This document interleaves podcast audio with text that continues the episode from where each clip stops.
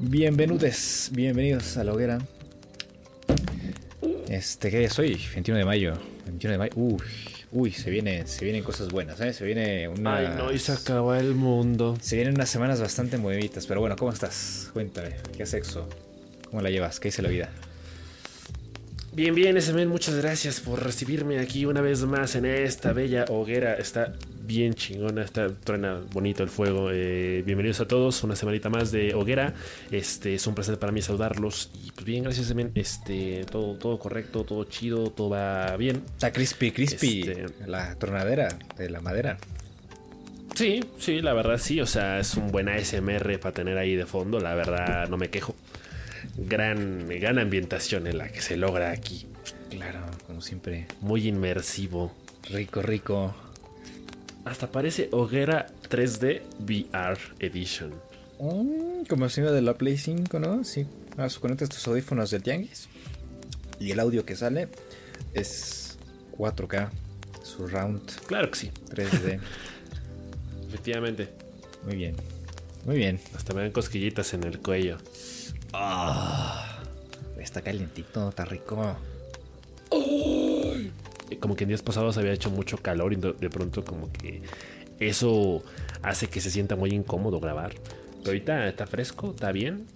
Está, está sabroso. Yo creo que hoy vámonos, nos vamos a ir como gorda en tobogán. Muy bien. Como yo en el Apex durante la última semana, ¿eh? El Apex. ya Juego del año. Madre, Juego del año. Ya déjalo Monumento morir. de la humanidad no escuchas esa cancioncita.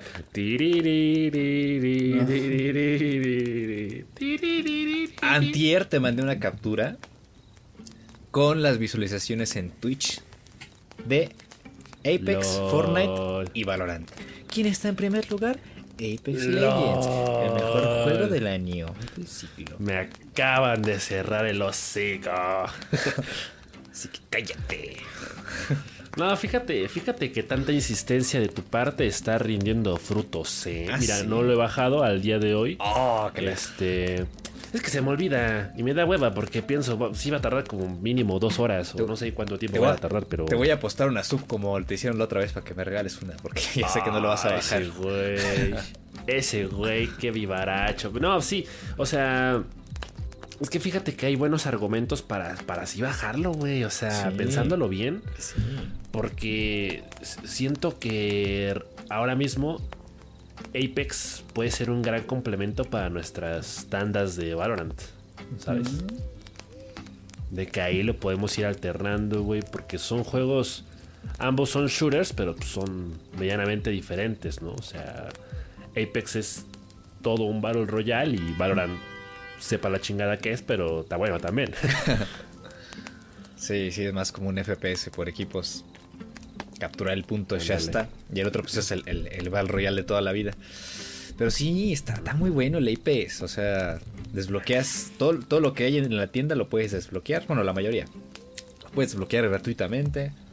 Este, si quieres desbloquear algo que, que, que es más costoso, lo puedes desbloquear con las, este, ¿cómo se llaman estas cosas de metal que te dan? No me acuerdo cómo se llaman.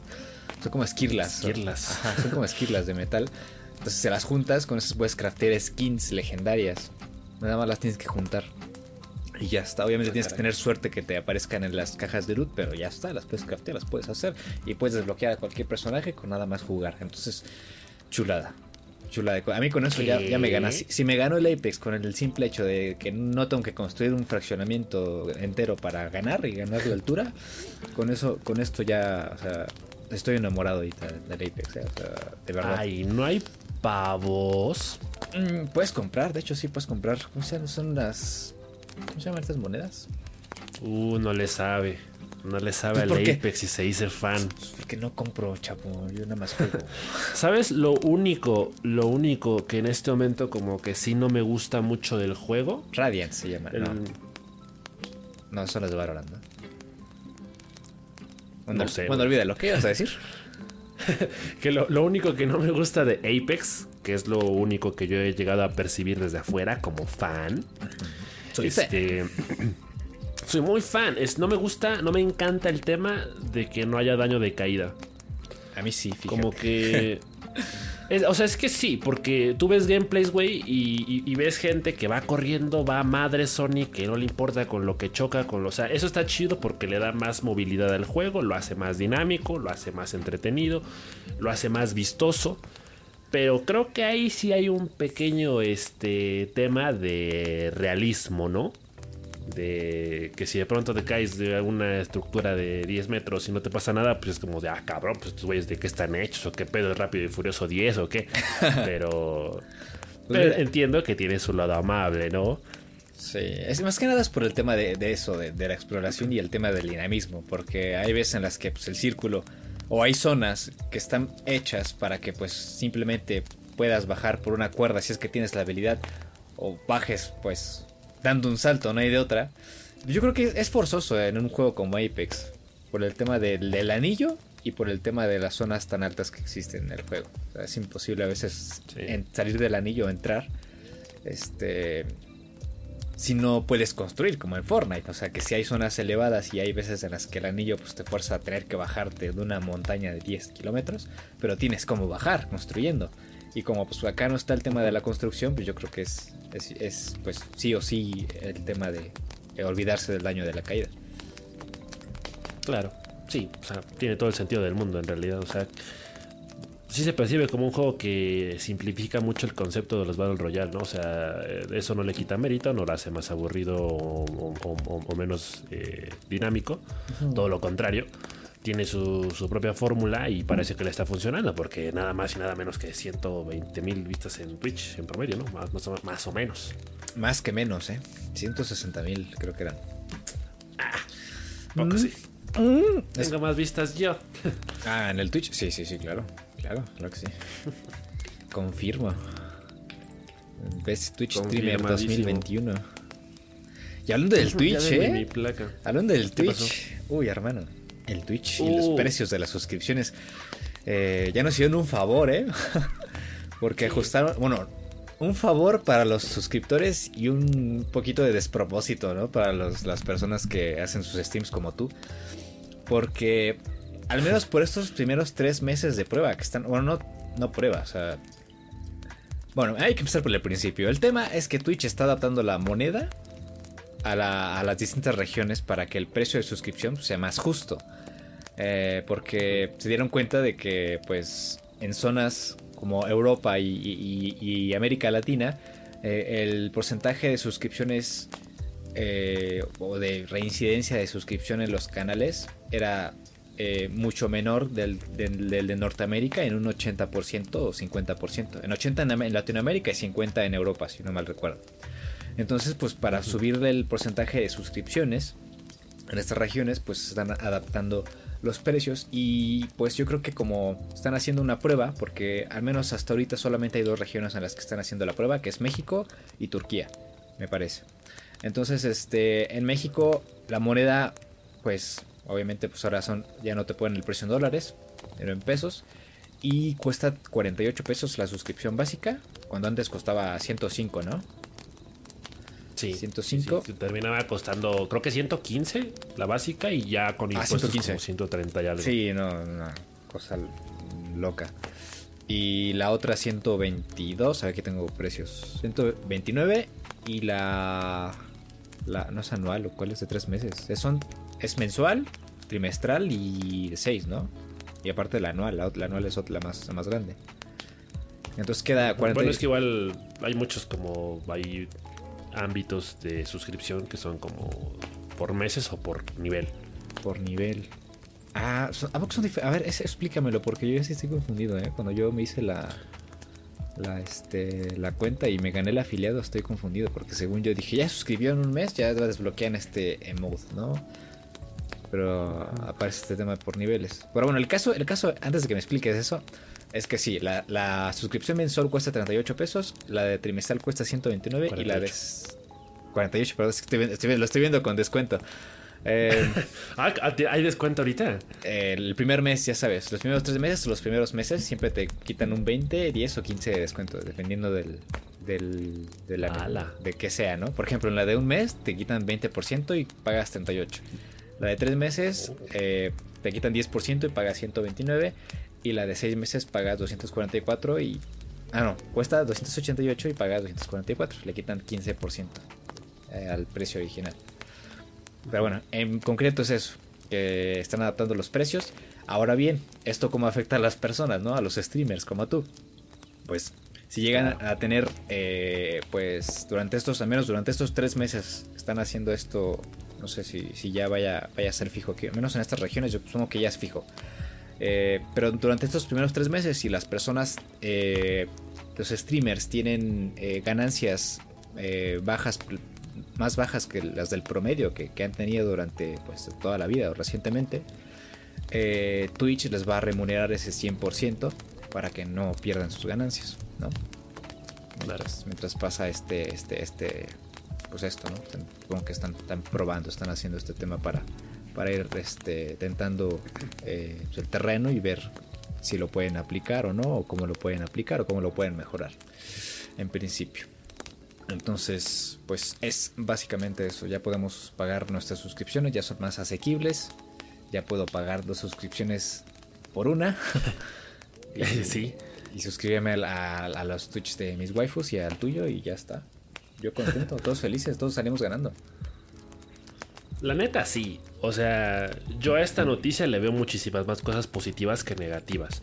Yo creo que sí es un tema de un arma de doble filo porque es extremadamente relativo. El hecho de que el precio se reduzca lo hace más atractivo para el consumidor promedio. Porque yo honestamente sí pensaba que el costo de 115 pesos por suscripción como que sí era excesivo, ¿no? Y hasta parece que estoy escupiendo para arriba o remando en dirección contraria, porque pues yo también soy streamer, ¿no?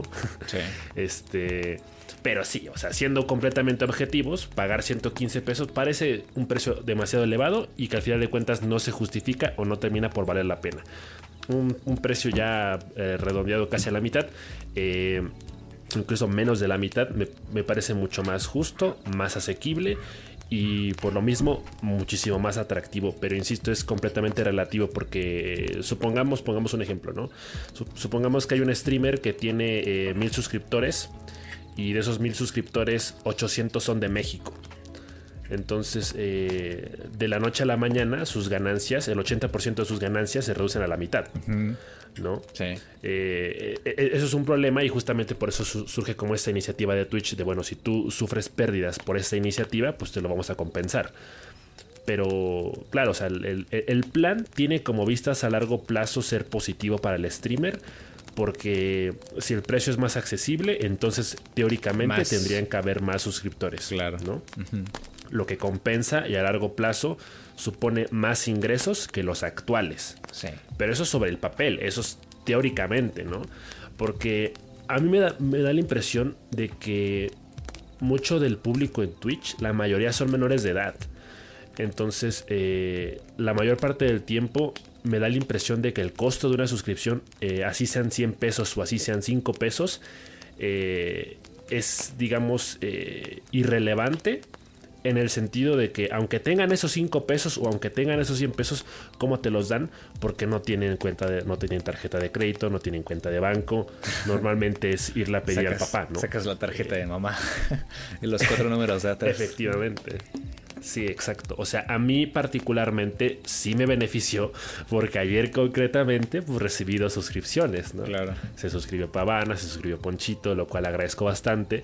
Y pues ahí como que ya se está reflejando que sí, sí, se, sí se pretende aprovechar y que sí se está sacando cosas positivas de ello. Eh, entonces yo, creo que en general es bueno. Yo como espectador particularmente también lo agradezco muchísimo porque definitivamente sí hay 3, 4 canales a los que considero que sí valdría muchísimo la pena suscribirme. Sobre todo por el tema de que, güey, de pronto te tocan 7 siete comerciales seguidos que son como 5 minutos. Y te sale el pinche comercial de Derbez. Vete a la verga con los Derbez. Entonces, eh, pues yo, yo como espectador, yo como seguidor, lo agradezco también bastante como consumidor. Sí. Como, como creador de contenido, como streamer, también, porque ya se me vio reflejado positivamente. Pero sí, eh, ahí hay un tema medio complicado porque incluso también se sugiere que este sería el primer movimiento, el primer paso para que eh, eh, a corto plazo se eliminen por completo las suscripciones de Prime en, en Twitch. ¿no? Sería como el eh, ir poco a poco despojándonos de, esa alternativa que obviamente también este, es muy benéfico para los, para los streamers. O sea, llegan muchísimas más suscripciones de Prime que tal cual directamente de Twitch. Entonces, eh, pues también ojito con esa situación, ¿eh? porque todo este tipo de, reformas como que parecen esconder cierta cosa eh, ahí turbia bajo la, bajo la mesa. Entonces, pues, de momento bien. Eh, supuestamente este tipo de, iniciativas tendrían que empezar a surgir efecto a partir del tercer trimestre de este año. Eh, en, otros países, en Estados Unidos. Bueno, probablemente en, países como Estados Unidos o Canadá, que son en donde hay un gran porcentaje de espectadores que sí se suscriben a, los streamers, probablemente ahí se va a quedar intacto. Pero si hay muchos países en Latinoamérica o en Europa o Asia que probablemente sí, sí se van a, ver afectados por, por estas este, reformas y afectados de forma positiva, ¿no? Así que bien, bien por Twitch de momento, ¿no? De momento. Bien, por los espectadores y ojalá que también bien por los streamers a largo plazo. Sí, hay que esperar, hay que esperar para ver qué es lo que sucede, ¿no? Y cómo se desenvuelve y cuál es la, la narrativa de esta historia, ¿no? De, de la adaptación de los precios a los territorios. Pero de momento bien, o sea, de momento lo vemos bien. Eh, quién sabe cuáles sean los intereses que estén apoyando estas, estas reformas, pero ya las estamos viendo durante los próximos meses para ver, a ver qué procede. Pero de momento bien, ya podemos pagar las suscripciones de las waifus y las suscripciones del canal del Perusque, así que like. Sí, sí, aproveche. Ahora bien, eh, es, es mayo, estamos al 21 de mayo, eh, junio es el mes de los videojuegos, de los videojuegos. el año pasado hablamos muchas veces de qué es lo que, lo que le deparaba al E3, ¿no? Eh, ya hablábamos antes de, antes de que se anunciara su cancelación eh, el año pasado, ya lo habíamos vaticinado, ¿no? Ya habíamos platicado sobre eso. Em, y fue un tema pues recurrente. Y este año pues no va a ser la excepción porque el E3 va a regresar en forma de fichas, eh, lo cual se agradece. Digo, no es que yo me quisiera deshacer del E3, pero ya habíamos hablado sobre el tema de que pues las diferentes empresas y organizaciones pues, ya habían encontrado sus formas para distribuir sus juegos y bueno, para perdón, para compartir sus lanzamientos y sus anuncios. Pero eh, pues parece ser que pues no del todo, que el E3 sigue siendo una opción, que la ESA, que es la encargada de, organizar este festival, pues los convenció de alguna forma. O quizás pues como tienen un calendario de lanzamientos, dicen, eh, si yo anuncio mis juegos, estos juegos en el E3, durante estas fechas, eh, todavía tengo pues otros meses, tengo más juegos que quiero anunciar, los, me los puedo ir guardando para quizás, no sé, en el caso de Xbox, pues no me acuerdo cómo se llama su evento, ¿cómo se llama? El, el de Nintendo es el Nintendo Direct, el PlayStation de Sony es el, el, State of Play, el de Xbox es. ¿Cómo se llama? Tiene nombre igual. Quién sabe, güey. No me acuerdo. Bueno, ese. Entonces, eh, yo creo que pues, vieron una oportunidad también en el E3 porque pues ya lo habíamos platicado también, todo se une en un solo lugar. Eh, pero en, el, año de hoy, en este año, va a ser diferente. Por el tema de la pandemia, pues se tuvieron que adaptar. Y este festival, esta E3 de este año, va a ser mediante una aplicación digital y una página. Eh, una aplicación que vamos a oh, poder descargar. Que vamos a poder descargar y donde vamos a poder ver todas las noticias, lanzamientos, eh, conferencias. Claro eh, que eh, para poder hacer esto nos tenemos que registrar. tenemos que registrar unos días antes del inicio del festival, que es el 10 de junio. El registro es gratuito. Ah, esto al descargar la aplicación o entrar a la página. Eh, y podemos disfrutar de la E3 totalmente digital. Eh, otra cosa importante es que quieren que esta E3 pues no sea simplemente mm, pues hacer anuncios ¿no? en un live stream eh, o tener un video preparado, ¿no? Eh, o varios videos para los, diferentes días de duración que tiene regularmente la E3. Entonces, me parece o al menos es lo que mencionan en el artículo de Eurogamer, que es que van a gamificar el D3 mediante esa aplicación. A lo que yo me imagino es como que pueden hacer, como mencionaban los, chicos de, Reload, los de Night Games, que estaban diciendo, ¿qué tal si hacen una especie de jabo, no? Eh, y una, una especie de sala así para que entres o, como lo, hicieron una vez los de Devolver, los de la Devolver Experience, que era una experiencia 3D. Con una experiencia en un juego eh, que descargabas en Steam y era como si estuvieras presente en, un, en una locación como la de E3, ¿no? que, se hacía antes en California. Y podías ver los stands, podías ver las trailers, los podías reproducir, eh, interactuabas con algunos elementos en pantalla. Entonces, quién sabe cómo lo vayan a hacer están hablando así como también en términos de que va a haber logros, así como de este mm, comparte con el hashtag no sé qué, este eh, de la E3 eh, y comparte una foto para que los demás sepan que estuviste aquí, no sé qué. Entonces, más o menos como esa es, esa es la, tirada que están manejando en, la narrativa en la que se va a desenvolver la feria este año. Eh, lo cual me parece, pues no sé, extraño. Quizás quieren que las personas se involucren más. Eh, cosa pues que ya habíamos visto hace dos años, ¿no? Que pues se convirtió en un evento para la gente.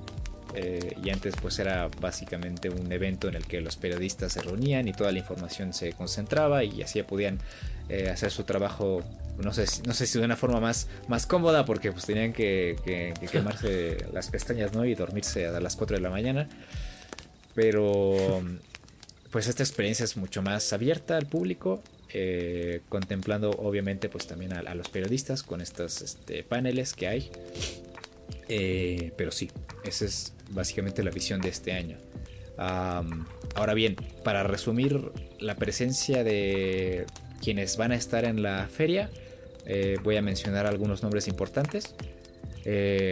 bueno, voy a mencionar todos rápidamente, los que ya confirmaron su presencia. Em, Xbox, Nintendo, Capcom, Konami, Ubisoft, Take-Two, Warner Bros., Coach Media, Square Enix, Bandai Namco, eh, Exceed Games, Gearbox, Freedom Games, NetEase Games, Verizon, Binge, uh, Mythical, Turtle Beach, Devious Eye Entertainment y Otherbox. O sea que em, no va a haber mucho peso, al menos hasta ahorita. Eh, obviamente quitando a, Xbox y a Nintendo. Obviamente quitando a Xbox y a Nintendo.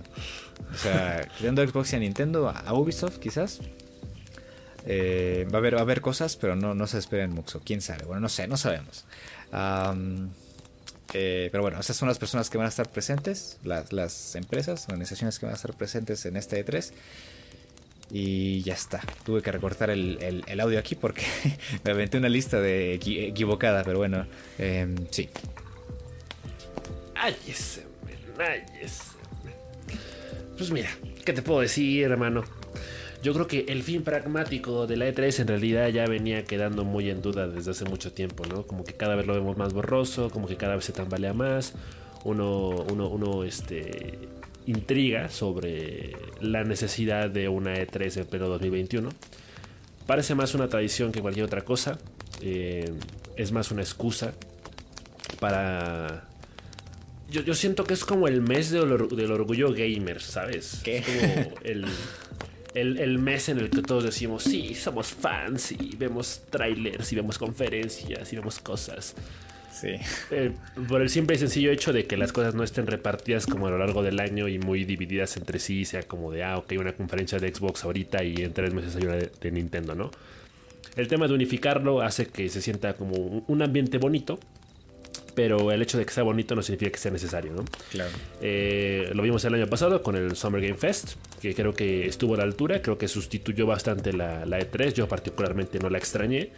Eh, Ahora, el, tema de que vaya a ser un poquito más interactivo gracias a la, aplicación esta que van a sacar, me parece un gesto chido, me parece un gesto amable. Creo que, eh, no sé, ahí hay un tema como de el típico recorrido virtual, ¿no? Que, sustituye la presencia física, sobre todo en épocas de pandemia.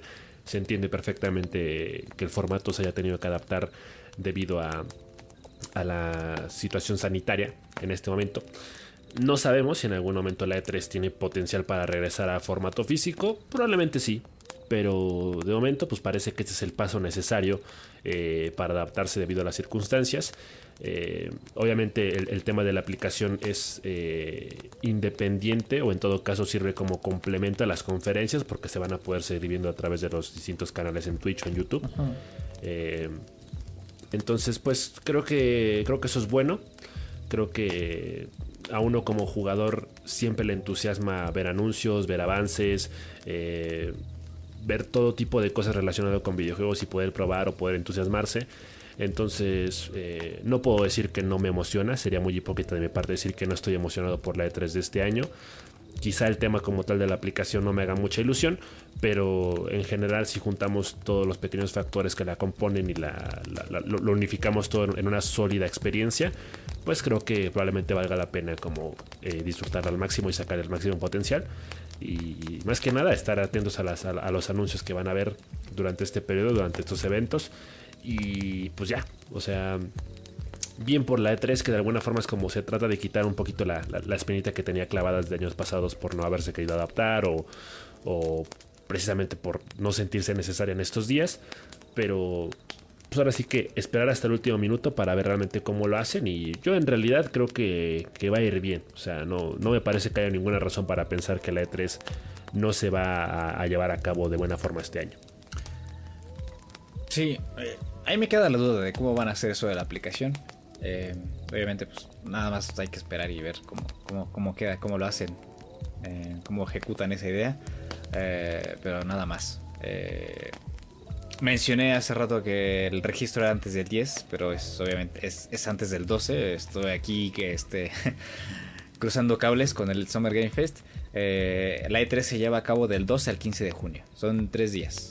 Tres días de jueguesotes. Eh, pues seguramente íbamos a estar nosotros también comentando la E3. Eh, vamos a tener días ocupados, ¿eh? Yo creo que sí vamos a tener que aplicar ahí la de, la de hacer dos o tres programas. Pero ya vemos, ya vemos, ¿no? Para, para irlo, ahí, lo platicando. Claro que sí. La cobertura completa de la hoguera en la E3. Así es. Completamente, hermanos, para que no se la pierdan. Bueno, y ahora del E3 nos pasamos al Summer Game Fest, que, que, no es un evento pues nada alejado, ¿no? del E3. Eh, no sé si considerarlo una competencia, eh, un complemento, eh, porque el año pasado pues como el E3 estuvo ausente, pues el Summer Game Fest fue el que brilló. Jeff Keighley fue el, la, la liebre astuta. Em, y pues terminó acaparando la atención y, el lugar de, de, pues de los espacios de la industria para mostrar los videojuegos. Este año pues ahora sí la lista de estudios eh, y empresas presentes en este año en el Summer Game Fest son las siguientes. Ahora sí, este, estas sí son. 2K, ah, Activision, Amazon Games, Anapurna, Bandai, Battlestate Games, Blizzard, ya, eh, decía, este Overwatch 2 pueden hacer muerto, quién sabe, vamos a ver. Capcom, Devolver Digital, Electronic Arts, Epic Games, Finji, Frontier, Gearbox, Hi-Res Studios, Inner Slot, Coach Media, Mediatonic, Mioyo, Notuoyo, eh, PlayStation, ¿qué? Psyonix, Raw Fury, Riot Games, eh, Saber Interactive, Sega, Steam, Square Enix, Tribeca Festival, Tencent, Warner Bros. Games, eh, Ubisoft, Wizards of the Coast y Xbox. Eh, la lista es mucho más densa que la de L3. Quién sabe si sea igual de densa que los anuncios que se vayan a hacer. Eso ya lo vamos a ir viendo durante las próximas semanas. Eh, pero esa es en principio la lista de, eh, de pues, empresas que van a atender a, esta, a este Summer Game Fest. Este Summer Game Fest va a dar inicio, el, como les decía, el 10 de junio con un Kickoff Live. Eh, y aquí dice en la descripción, literal dice, Joe Kigley será presentado un espectacular Premiere Live Showcase y va a estar Wizard ahí tocando unas cancioncitas. Uh. y... Fíjate, ese tema está muy chido porque estuve leyendo también que precisamente las canciones que va a tocar Wizard en, la presentación. Las puedes retransmitir, ¿no? pueden ser retransmitidas, no van a tener problemas legales con copyright, así que Twitch no va a tener ningún problema con, ese, con ese asunto, así que épica. Sí, siempre ha sido muy amable en ese aspecto, De, ah, sí, tú puedes retransmitir el Game World, no te vamos a demandar, no te vamos a, tirar tu stream. Sí, claro. Eh, pues sí, es que, es que hay cuántas, eh, pues no sé, cuántos programas, este, streams y personas que hacen cobertura del evento, de la E3 incluso, eh, que quieren comentar, hablar, nosotros incluso, ¿no? Estamos pues, al pendiente para ver qué es lo que se lanza, comentarlo, reírnos, pasarla bien, básicamente. Entonces eso está, eso está épico. Eh, después, al menos esto es lo que está confirmado hasta ahorita, ¿eh? o sea, obviamente entre estas fechas puede que se metan más eventos, eh, y se confirmen y vaya, a haber muchas más cosas. Ah, después el 12 de junio es, el Ubisoft Forward. Eh, juegos de Ubisoft. Nada más. El 16, junio 16 es el Steam Next Fest. Seis días de demos. Cientos de demos de juegos. O sea, si quieres, para ir, para ir tentando terreno y ver qué juegos eh, se ven prometedores. Que regularmente son cientos de indies, pero eso no quita que sean buenos juegos el junio 16 es el Next Fest de Steam.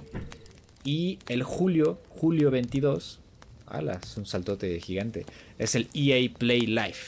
Ahí podemos ver más de Apex Legends. Um, y pues y pues más más de más de cosas y lanzamientos de EA no el, FIFA 22 y este el NBK Live 22 el el Maiden 22 Sí, sí, ya que saquen Sims 5. El, sí, exacto. El Sims 5, ya saben, ¿no? Lo de siempre. Y pues ya está. Eso es básicamente lo que hay y lo que eh, podemos esperarnos del Summer Game Fest. Obviamente, pues a, expensas, ¿no? De saber qué es, qué es, qué es lo, que más, lo que más se va a coser, ¿no? A expensas de que se confirmen muchas cosas. Pues sí, sí, sí yo creo que al final hay un tema aquí de intereses que a uno realmente como jugador creo que le afecta poco. Supongo que aquí hay más que nada quizá indirectas por parte de las desarrolladoras de decir en qué eventos se sienten más cómodas, en qué lugar les parece más apropiado hacer presentaciones o anuncios. Esto es casi como darle la espalda precisamente a, la E3, decir, ok, yo me siento más, más chido en el, en el Summer Game Fest porque me, atendió mejor, me trató mejor, me dio besito. Me dio una agüita y este, unas cacahuates. me dio mi agüita y mis, y mis galletitas. Entonces, pues mira, ahora sí que aquí yo creo que es bueno el tema de la competencia. El tema de la competencia siempre va a ser lo, mejor porque el espectador siempre, casi siempre sale ganando. Eh, si las desarrolladoras y los eh, auspiciantes de, eventos son los que se tienen que, que pelear la oportunidad de, tener a, distintos desarrolladores en sus eventos, pues obviamente implica que lo tengan que hacer mejor, ¿no?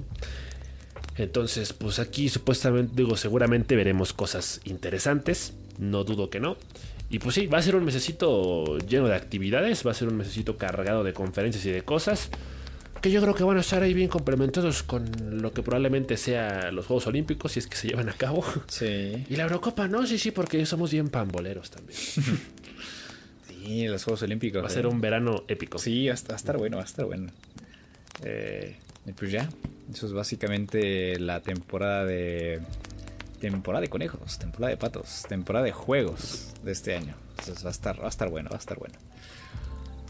Ay, hablando de juegos épicos. Oh my god. Hablando de epicidad. ¿Qué es lo que nos traes el día de hoy, Pues nada más y nada menos que el parche de The Last of Us Parte 2 que salió para PlayStation 5 el día de ayer. Si recuerdo. Ah, este parche que pues es una mejora para que podamos jugar de las dos partidos en nuestra inexistente PlayStation 5 que sigue en la maquila. Pero, pero ya está. Para los que tienen, los que son suertudotes y tienen la Play 5, ya pueden jugar de las dos Parte 2 en 60 FPS estables. Con la misma resolución nativa que la del PlayStation 4 Pro, que es de 2.5K, que sería un 2560 por 1440. Eh, que pues está. Es, un life change, ¿eh? el, tema de los 60 FPS. Yo creo que ya vamos a entrar en la etapa en la que eh, no vamos a aceptar menos de 60, que 60 va a ser el estándar, yo espero que sí, eh, porque es muy diferente apuntar a 60 que a 30, ¿no? Y eso es muy claro en los, en los first person shooters o, un, juego en tercera persona de disparos, como es de las afas, lo notas al instante. Eh, a mí me pasó, ¿no? Con, la vez que pues jugamos el, primer juego en, 30 en PlayStation 3 y después probar la versión remasterizada en Play 4 es, es una maravilla. es, una experiencia espiritual. Y pues ahora con esta segunda parte a 60 frames, imagínate, tienes tu, tele. Eh, pues con 4K no hay, no hay, no hay tele 2.5K, No hay, no hay ninguna pantalla así. Pero tu pantalla 4K, con, tus este, 60 FPS, tus cascos, eh, tu control, una botanita, tu Play 5, eh, los tiempos de carga ahora reducidos a la mitad que obviamente pues no aprovechan al 100% la capacidad del SSD hasta que salga una versión revisada para el Play 5. Pero de momento los reportes son de que las pantallas de carga se reducen a la mitad por el simple hecho de, que está el juego en un disco de estado sólido. Ya cuando se adapte el juego eh, para una versión hecha y derecha de PlayStation 5, seguramente vamos a ver tiempos de carga muchísimo más reducidos. Quizás se me atrevo a, jugármela de 5 segundos. Si no es que, no es que menos, quién sabe. Pero eso ya, eso ya lo veremos después. Pero de momento ya tenemos esta versión. Y yo eh, estoy seguro que va a ser lo primero que juegue cuando tenga la Play 5. ¿Qué te parece? Pues épico, épico, ¿no? Yo, yo creo que la PlayStation 5 era realmente la consola que le hace justicia a The Last of Us Parte 2, porque en realidad ya lo hemos comentado infinidades de veces, The Last of Us Parte 2 para PlayStation 4 es una obra en todo sentido, desde el apartado técnico, porque es un juego perfectamente este, eh, adaptado para la consola. Eh, realmente se sentía como un juego de, nueva generación, incluso aunque no lo estemos jugando en una consola de nueva generación. Eh, de, entrada ya lo veíamos eh, rindiendo bastante bien, con tiempos de carga considerablemente reducidos, incluso a comparación del primer juego. Entonces, eh, yo creo que finalmente este, este port, este parche, llega porque pues, The Last of Us lo merece. Porque es un juego que quizá de pronto se pudiera pensar que se quedó corto precisamente por las, las limitaciones de una PlayStation 4, cuando claramente Naughty Dog tenía todo lo necesario para, para ser más ambiciosos o incluso más detallistas. Y, entonces llega la consola que finalmente hace justicia a todo eso y que finalmente lo complementa a, la perfección, ¿no? O sea, ahorita eh, no es necesario hablar de, un remaster, no es necesario hablar de un remake, eh, sencillamente eh, se, tiene la, creencia que un parche es más que suficiente para realmente poder explotar esas cositas que, de pronto sí dejaban un poquito que desear, ¿no? Como el tema de, de, si de pronto había caídas por debajo de los 30 FPS en las escenas en donde había agua.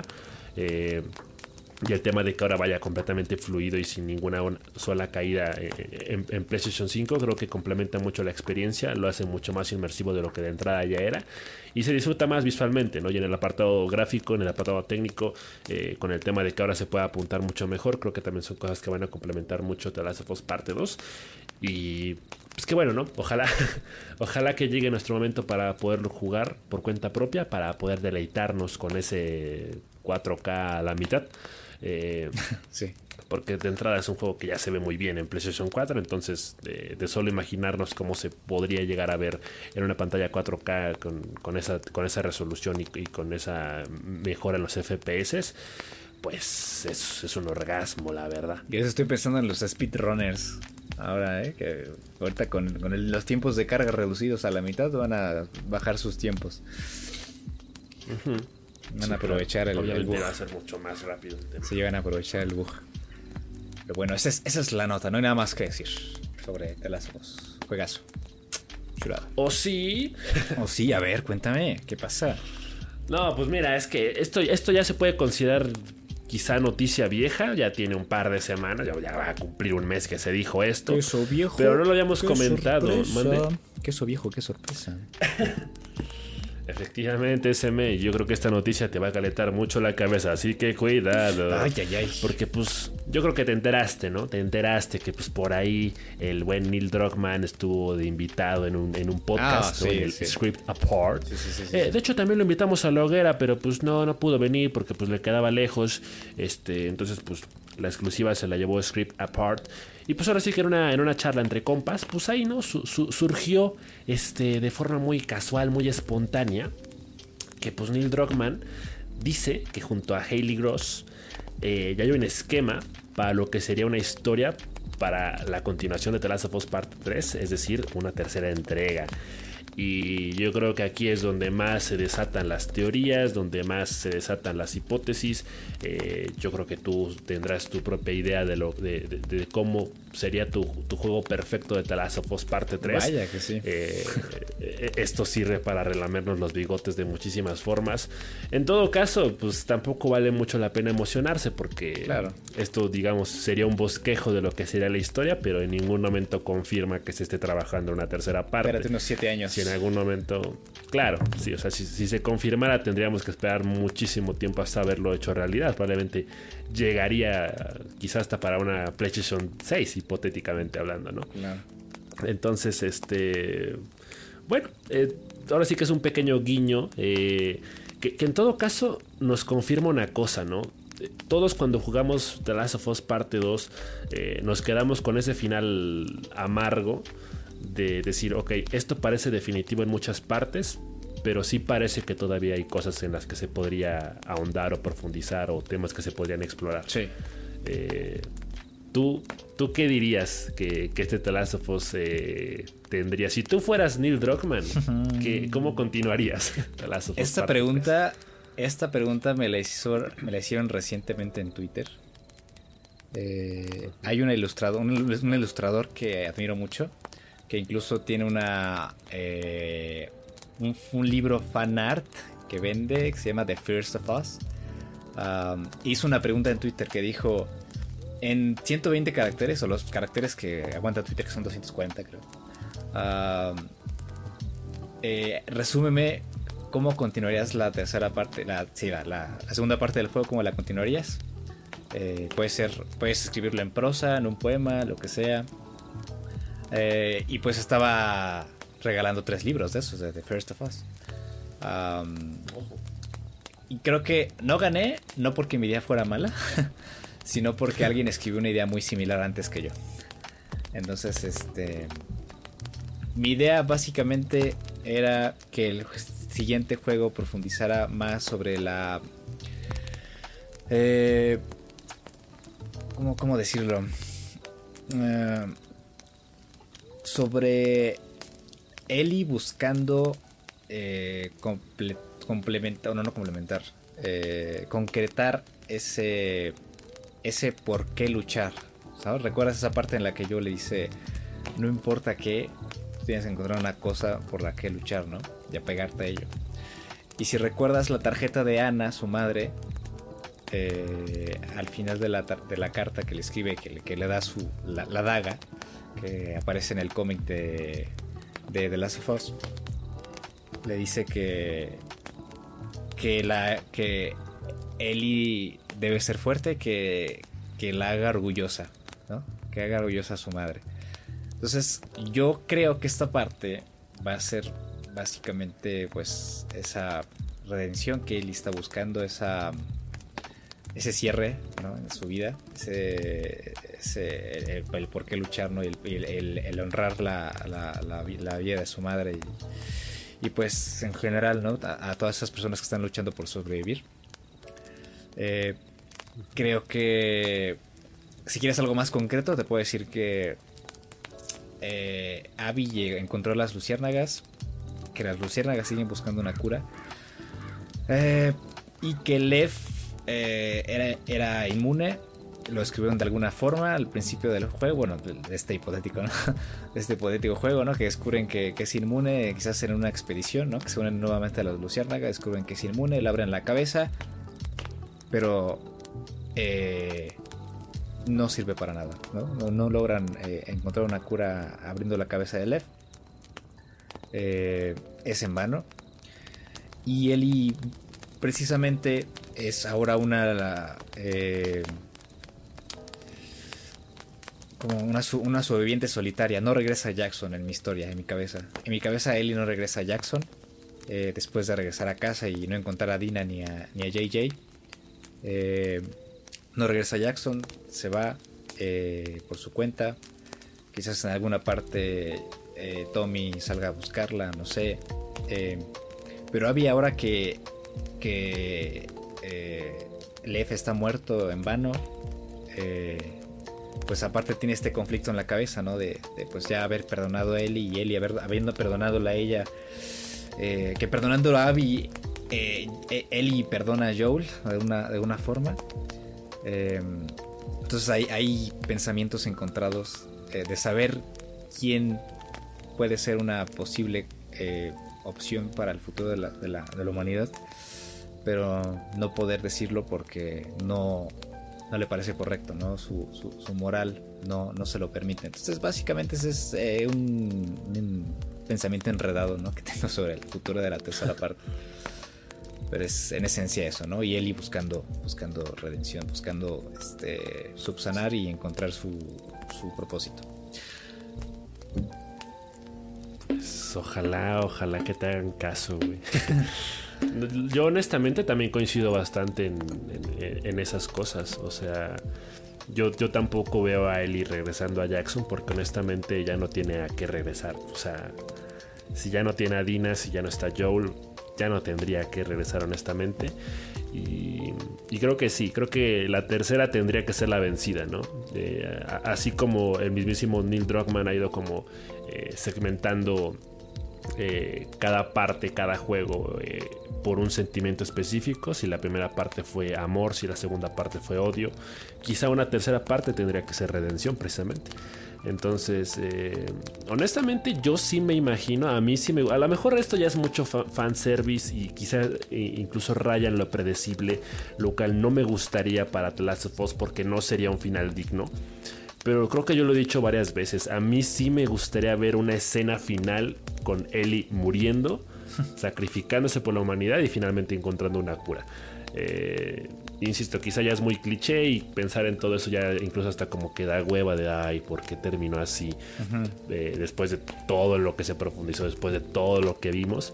Eh, pero sí, a, mí me parece que ahí como que queda un poco eh, ambiguo el tema del conflicto, ¿no? O sea, a, quién se enfrenta Ellie en una tercera parte hipotética? No digo que no es tan difícil imaginárnoslo porque Ellie se ha hecho muchos enemigos, entonces hay mucha gente que, que sí pagaría por, por su cabeza tal cual, pero pues el, tema de, poner sobre la mesa una primicia en la que Ellie esté dispuesta a, ese sacrificio, a entregar su vida por el resto de la humanidad, yo creo que también como que vuelve un poco ambiguo el tema de con quién se enfrenta o con quién tiene eh, eh, e, ese conflicto en un tercer juego. ¿no? igual lo pensé, sí, eh, fíjate, al principio, al final del primer juego, antes de terminarlo, dije, uy, ¿qué tal si pasa esto, no? Contra las luciérnagas y las luciérnagas reconocen a Ellie. Eh, aunque aún este, pues Abby no queriendo ya, ¿no? Este, entregarse la vida de Ellie, ¿no? Porque pues ambas se perdonaron de cierto modo.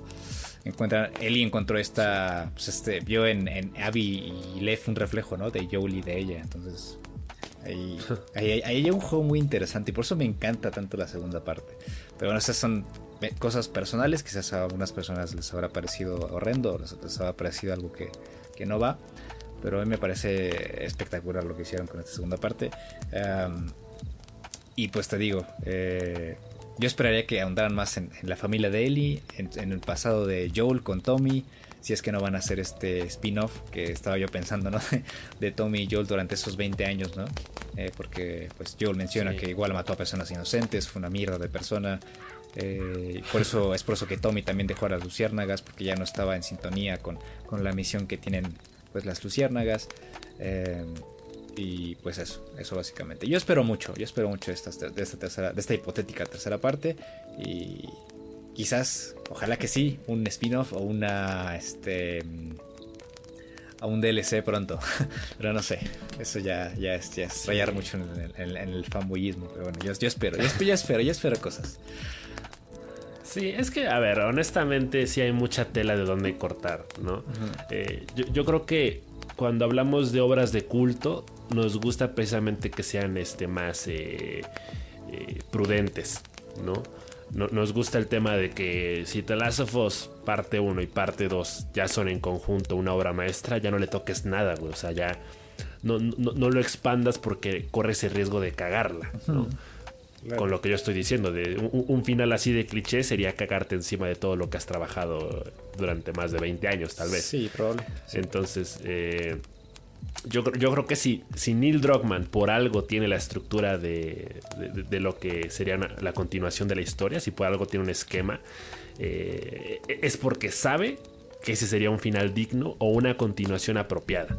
Entonces, nos encomendamos a él porque pues él es la, mente maestra de todo esto y, yo confío plenamente en que cualquier cosa en la que él intervenga para una tercera parte eh, va a estar justificado y va a ser completamente disfrutable.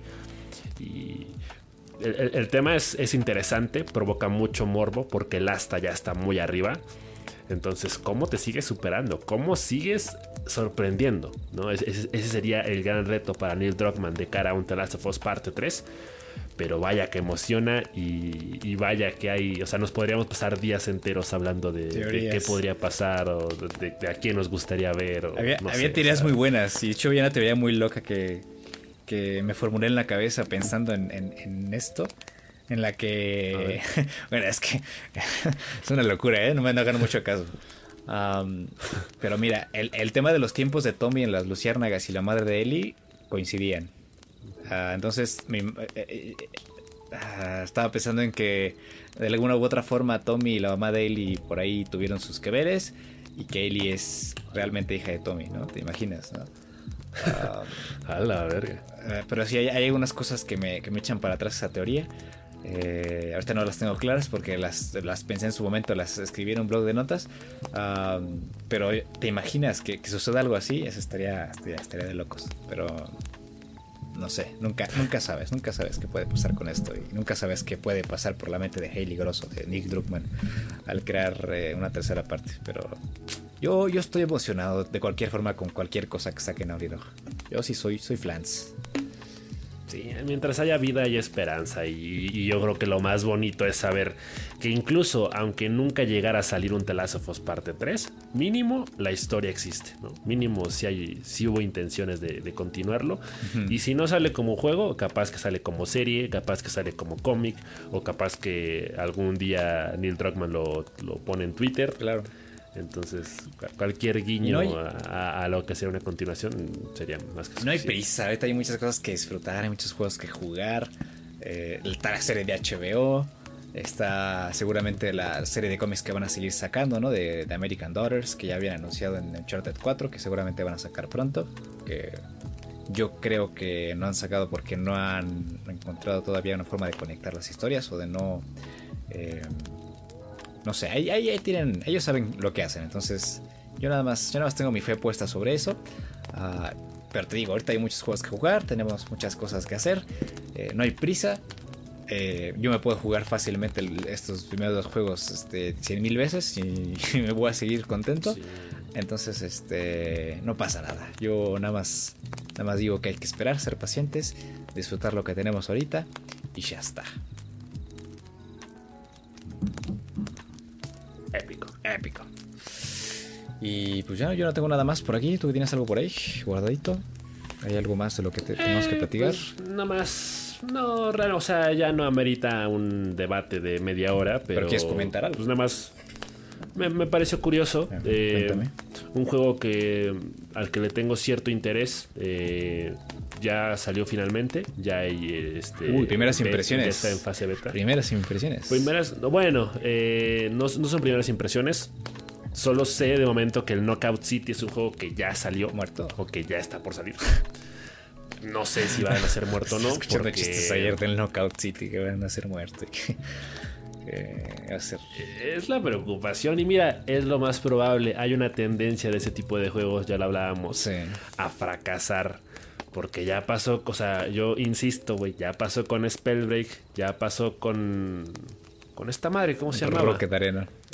el Rocket Arena, eh, Knockout City, parece ser exactamente la misma mierda. Pero bueno, está inspirado en ese clásico juego, ¿no? De el, el deporte nacional en Estados Unidos, el dodgeball. El quemados. Los quemados. Entonces, este parece que es un juego en el que el juego cooperativo tiene mucho peso. El juego en equipo es vital. Entonces, me provoca mucho morbo. Nada, nada más quería decir eso. Me, provoca mucha curiosidad probarlo.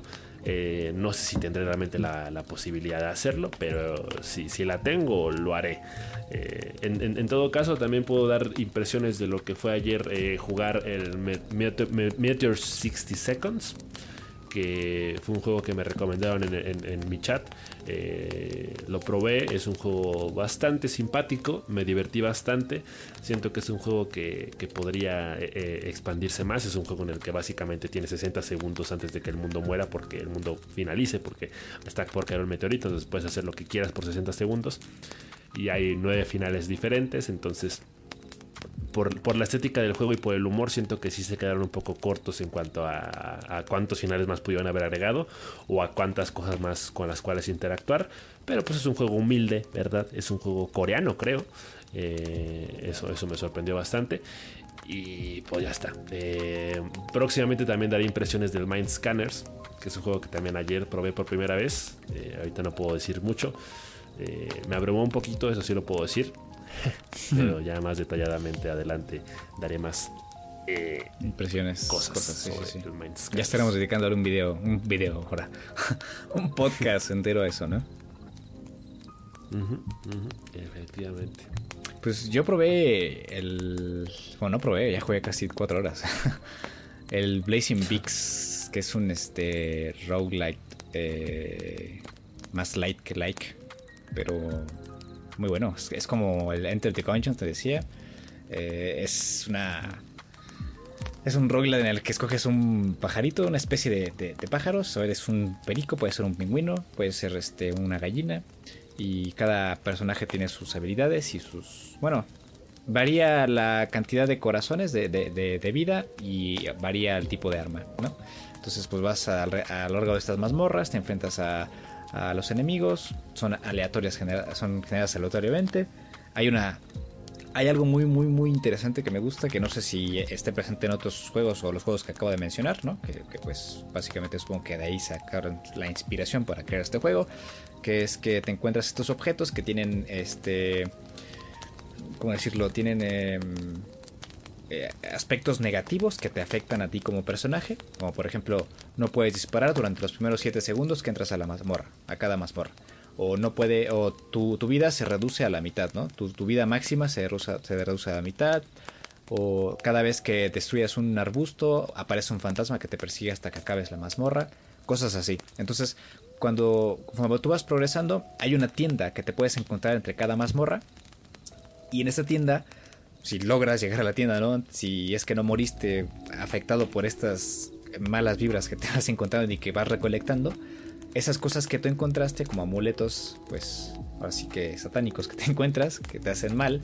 se los entregas y te los cambia por cosas o beneficios, ¿no? O sea, se voltea la mesa, te dan beneficios y tus beneficios te mejoran la, la cadencia del arma, este, el, el daño, eh, la defensa del personaje, ¿no? Te pueden mejorar incluso la vida máxima, en vez de tener cuatro corazones tiene siete. Entonces, va muy bien el juego, me está gustando mucho. Hasta ahorita he derrotado dos jefes, pero pues, claro, ¿no? Como ser un. Como cada roguelike te regresan al principio. Ah, entonces, este. Pues estoy ganando experiencia y mejorando y tratando de, pasármelo de jalón. Espero poder pasármelo aquí a, a, a la próxima semana, ¿no? Que ya vamos a hablar sobre, sobre un juego en específico.